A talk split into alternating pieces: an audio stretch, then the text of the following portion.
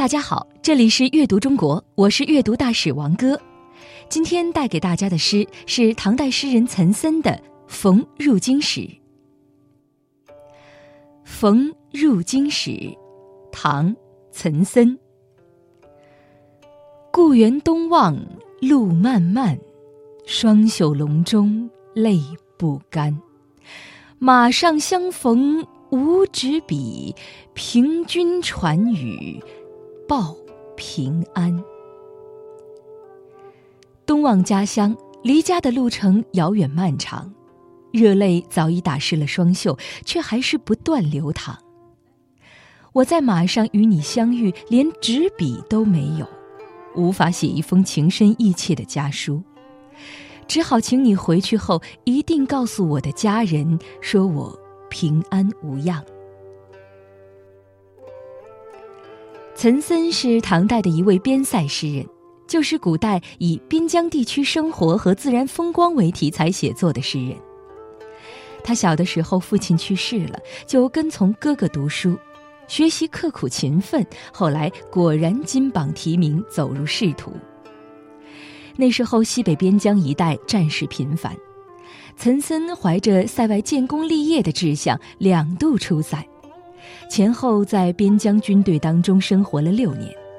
也正是因此，他对鞍马风尘的征战生活和冰天雪地的塞外风光有深刻体会。岑参的边塞诗就是在这个形势下产生的，诗中多描写边疆的山川景物、风土人情。反映塞上战争和军旅生活，他也因而成为边塞诗派的代表诗人。这首诗作于公元七百四十九年，诗人赴安西上任途中。安西就是现在新疆维吾尔自治区的库车县，就是现在看来，这也是个偏远的地区，更不用说在唐朝了。这是岑参第一次远赴西域，那时候的岑参已经三十四岁，前半生功名不如意，无奈之下只得出塞任职。在那个交通通信不便的年代，这种分别几乎就是生离死别。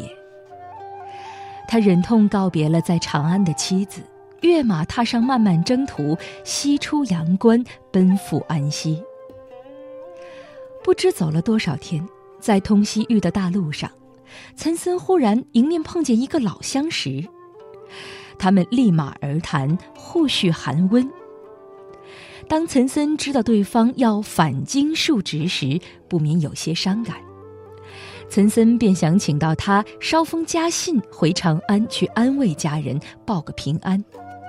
然而路上相逢有诸多不便，只能拜托朋友带个口信。这首诗描写的就是这个场景。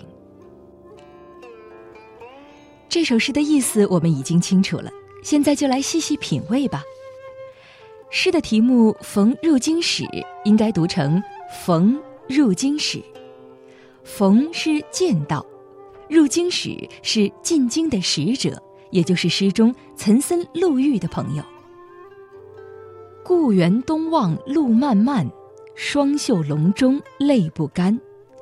诗的前两句写的是诗人的所见所感。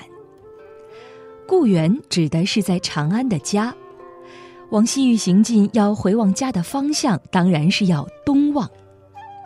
已经离开故园多日，在去往西域的途中，回望东边的家乡长安城，当然是漫漫长路，思念之情不免袭上心头。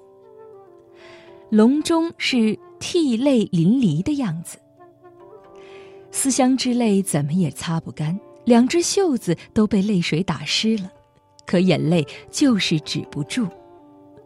这里运用了夸张的修辞手法，既表现了思念亲人之情，也为下文写捎书回家报平安做了一个很高的铺垫。马上相逢无纸笔，凭君传语报平安。这两句是写遇到朋友时，打算捎一封家书回家报平安，却又苦于没有纸笔的情形，写得十分传神。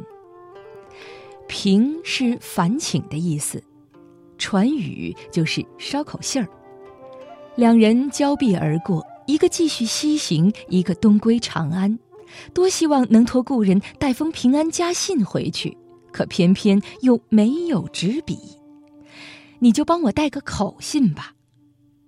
这最后一句处理的很简单，却预计着诗人的一片深情。岑参此时的心情是复杂的，一边是对帝京故园的相思眷恋的柔情，另一边是渴望建功立业的豪迈胸襟。万语千言，又岂是一首诗表达的透彻的呢？如今我们要去那个遥远的安溪，已经十分方便了。再也没有诗中的凄苦和痛楚，但岑参却为我们把这种古老的真情留了下来。让我们一起在诵读中体味这种远去的情愫吧。《逢入京使》，唐·岑参。故园东望路漫漫，双袖龙钟泪不干。马上相逢无纸笔，凭君传语报平安。这里是阅读中国，我是阅读大使王哥，我们下期再见。